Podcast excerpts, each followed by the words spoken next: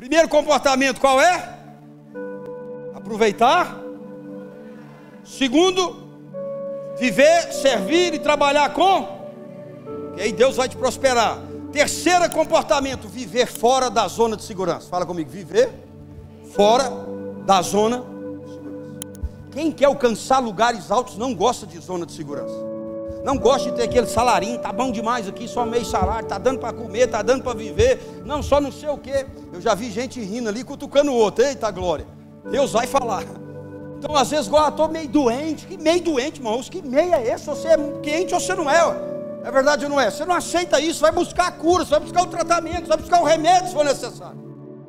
Ah, meu casamento vai mais ou menos. Não, tem que ir bom, irmãos. Então eu posso aceitar a zona de segurança, que ela é perigosa. Sabe, fora da zona de segurança encontra-se as melhores oportunidades, as melhores experiências e o cenário ideal para Deus glorificar seu nome. Sabe que dia que nós vamos prosperar? O dia que nós entendemos que Deus faz tudo para a glória do seu nome. Todas as durezas da Bíblia, todos os desafios, abrir mar, tudo Deus falava, é para que manifeste a minha glória entre as nações.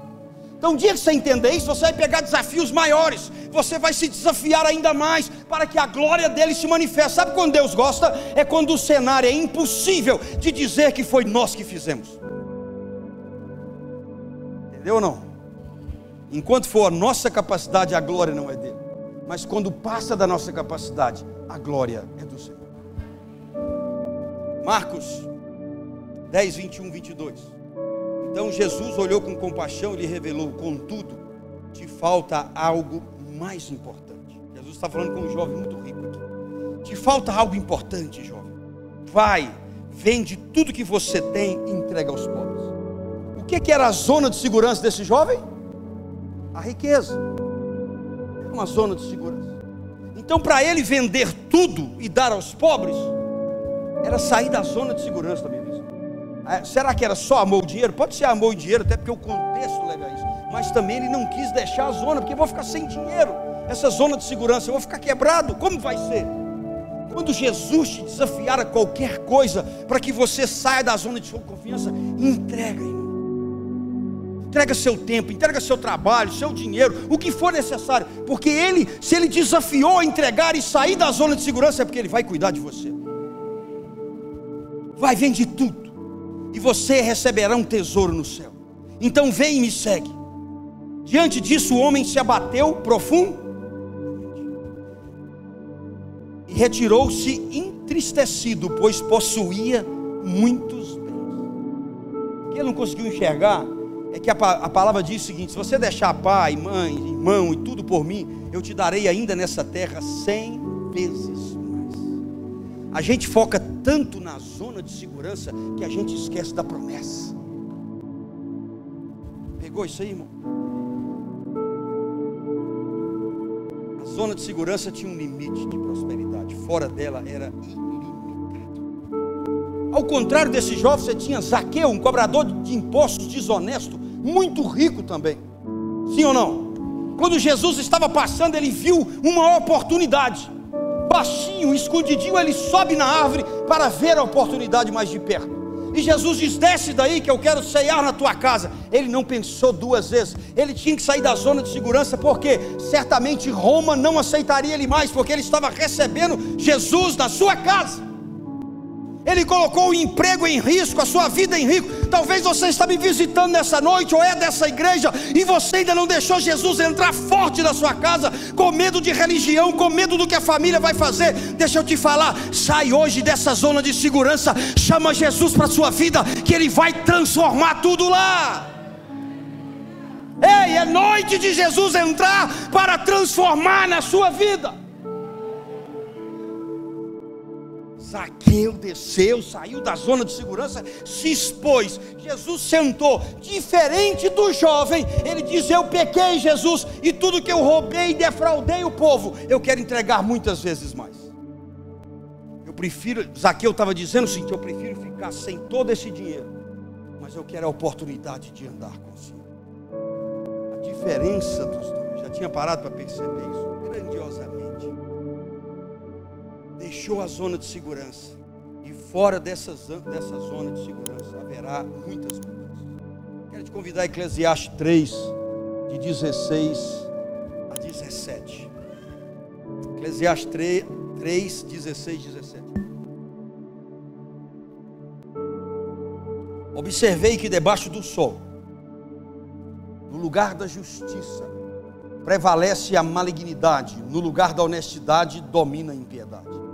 Então passei a refletir, disse Salomão, ao justo e ao perverso Deus os julgará, porque aqui na terra há uma época apropriada para todo propósito e um lugar para cada. Irmãos, ele está dizendo para você e para mim? Nós não temos que olhar a malignidade que está sobre a terra.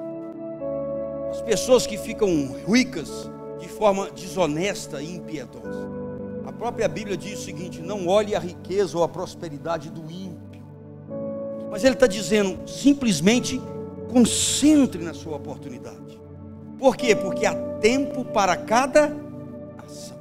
Há tempo para cada ação. E eu acredito, se você crer, se você ouvir, se você praticar, chegou o tempo da sua ação de prosperidade. Em todas as áreas, em nome de Jesus. Então guarde isso, nada acontece por acaso em nossa vida. Tudo tem um propósito. Muitas vezes, na maioria delas, é preciso criar maneiras de lidar com a mudança, de sair da zona de segurança. Na maioria das vezes, é preciso envolver outras pessoas, principalmente a nossa família. Mas se você quer crescer, você tem que se abrir para as mudanças de Deus. O novo vem acompanhado de mudança. Por isso, quando eu mudo e aceito Jesus, diz que todas as coisas velhas passaram. E eis que tudo se fez. Guarde isso, com Deus tudo é possível. Amém ou não? Quarto e último comportamento é conhecer que sucesso perfeito ou qualquer sucesso venha de Deus. Fala, qualquer sucesso na minha vida vem de Deus. Egocentrismo. Há um eu estabelecido dentro das igrejas dessa última, desse último momento que não é brincadeira. Eu faço, eu posso, eu aconteço. Deus em segundo lugar. Mas eu preguei para você nessa noite que Deus mandou, porque Ele quer liberar sucesso nessa igreja. Mas quando você chegar ao sucesso, ou você que já está nele, preste atenção. Reconheça Deus. Passada eu estava em Goiânia acabando de fechar um bom negócio. Não assinamos contrato, está para assinar em novembro, mas deu um passo muito importante. O negócio pode mudar todo o ano da minha empresa, no final do ano para o ano que vem. E havia homens de São Paulo, de Belo Horizonte, de Goiânia, empresários, e viu empresários, alguns bilionários, outros milionários. Havia pessoas do mercado econômico do Brasil, de Forte, Fortaleza, administram carteira de 17 bilhões de reais. E eu estava ali. Meu filho Samuel estava comigo. A reunião já quase no fim, quase três horas de reunião, três horas e meia, apresentando tantas coisas, vendo tanta riqueza, tantas coisas. Deus falava no meu coração: Eu quero que você ore no final e apresente esse projeto. lembrei que eu só estava sentado naquela mesa porque Deus me colocou. Diante do tamanho das empresas que existe, a minha empresa, uma criança novinha, eu também, um bebê de três anos do ramo, está sentado naquele lugar, só podia ter um nome: Jesus Cristo. A reunião continuou mais uma meia hora e o Espírito Santo falou: Não deixe de orar. Quando acabou, eu olhei para o, o dono de tudo, o mais rico da empresa, e falei: Fulano, você permite que eu faça uma oração? Permito. E ali nós oramos, consagramos o projeto, consagramos as empresas, demos a glória a Deus por tudo que estava. Mesmo que eu ainda não assinei o contrato, mesmo que o dinheiro não está na conta, eu creio que Deus vai confirmar tudo isso. Quando você chegar no sucesso que Ele está liberando hoje, por favor, lembre-se Deus gerou o seu sucesso. Quando nós saímos para pegar o carro na garagem, o pessoal de São Paulo veio comigo no meu carro e eles falaram: depois dessa oração, nós sabemos que esse negócio vai dar certo. Nenhum deles era crente. Acha que vai ser próspero, a partir de hoje? Quando chegar lá, irmão, lembre-se disso. Não vai descer daquela BMW X18, que nem foi inventada ainda. Tem a X8. X18 é muita fé. Você, quando tiver com 10 padarias, aquele placão, 2 mil funcionários, 2 mil é muito para você, que dá muito trabalho. 200 fazendo para 2 mil. Você vai olhar e fala assim: Glória. Ei, Juninho, mais difícil que seja para você, Juninho. Deus tem te colocado perto de toda essa turma aqui, Juninho. Eu só estou te falando que se eu não falar, eu vou chorar aqui de tanto que ele está me pressionando. É porque o propósito da sua vida é maior do que tudo que você está acreditando. Você não está aqui ajudando a igreja somente, não. Deus está te ajudando. Deus está preparando um caminho novo para a sua vida, Juninho. A sua mulher, a sua mãe, não é à toa, não, quando você manda as coisas, não. Elas te amam e elas querem que Deus te alcance. Juninho, Deus não vai te alcançar, Deus já te alcançou. Quero que você abra sua mente para o novo, filho. Onde você está, está te destruindo. Deus vai te levantar. Se você deixar, se você permitir, você verá coisas tão boas que você não vai acreditar. Tiago 1, de 16, 17. Meus amados irmãos, não sejam enganados. Toda boa dádiva e todo dom perfeito vem do alto, do Pai das luzes. Não é nós a Bíblia diz que a chuva desce, o sol nasce para o justo e para o ímpio, mas a boa dádiva só vem para o justo. Ei, posso falar do seu pequeno da? Tomei um café com o pastor Célio. Quinta-feira eu e a Daniela visitamos ele e, fomos lá, está recém-operado, hoje está aqui na fé já, recuperando, muito antes do que o médico pensou. Ele me falando quando ele foi passar no concurso, a forma que foi, as coisas que vêm do alto. Depois das pessoas, vou resumir aqui, depois que as pessoas insistiram, os colegas ele, não, não vou, não vou, não vou. Ele falou, vou fazer esse concurso. Ele foi fazer na área dele de informática, no Banco do Brasil. Ele se inscreveu meio que empurrado, porque Deus tinha um propósito para ele. E ele, correndo demais, aquela coisa toda, não conseguiu estudar. Não foi por negligência, foi porque não teve. Mas ele confiava na, no tudo que ele sabia de tecnologia. Então, cara de TI, vou fechar a TI, vou fazer tudo ali. Estava todo se sentindo ali bom sentido.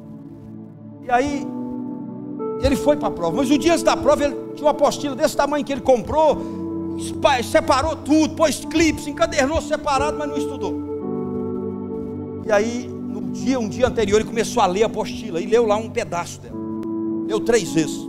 Sentiu vontade, sentiu algo de dentro para fora. É o que eu falo, oportunidade de Deus. Saber que vem do alto. E ele ficou naqueles três ali, pá, pá, decorou aquilo e foi dormir. Acordou, arrancou aqueles pedaços, só o pedaço que ele leu e foi para lá. Antes de começar, ele dentro do carro, leu de novo, memorizou, decorou. Dizendo que a pior coisa que ele, que ele fazia era redação. Mas na TI estava fechado, ia tirar 100. E aí, quando chegou na hora da prova, que ele abriu, ele foi direto à redação, porque não sabia fazer. Quando ele abriu a redação, todas aquelas páginas que ele decorou, era a redação. Aí ele fez a redação. Quando ele estava fazendo a prova de TI, a própria prova olhou para ele e falou: Você não sabe nada de TI, não? Errou quase tudo de TI. Na outra, ele fechou os olhos e foi pela fé. Eu só sei que Deus tinha um propósito para esse, para esse pastor, para esse irmão nosso, para esse homem de Deus, que ele é muito dedicado. E Deus sabia que não foi por negligência trabalhava, dois empregos, cuidando da família, que é loucura. E ele passou. Está concursado, empregado e garantido. Você tinha quantos anos quando passou?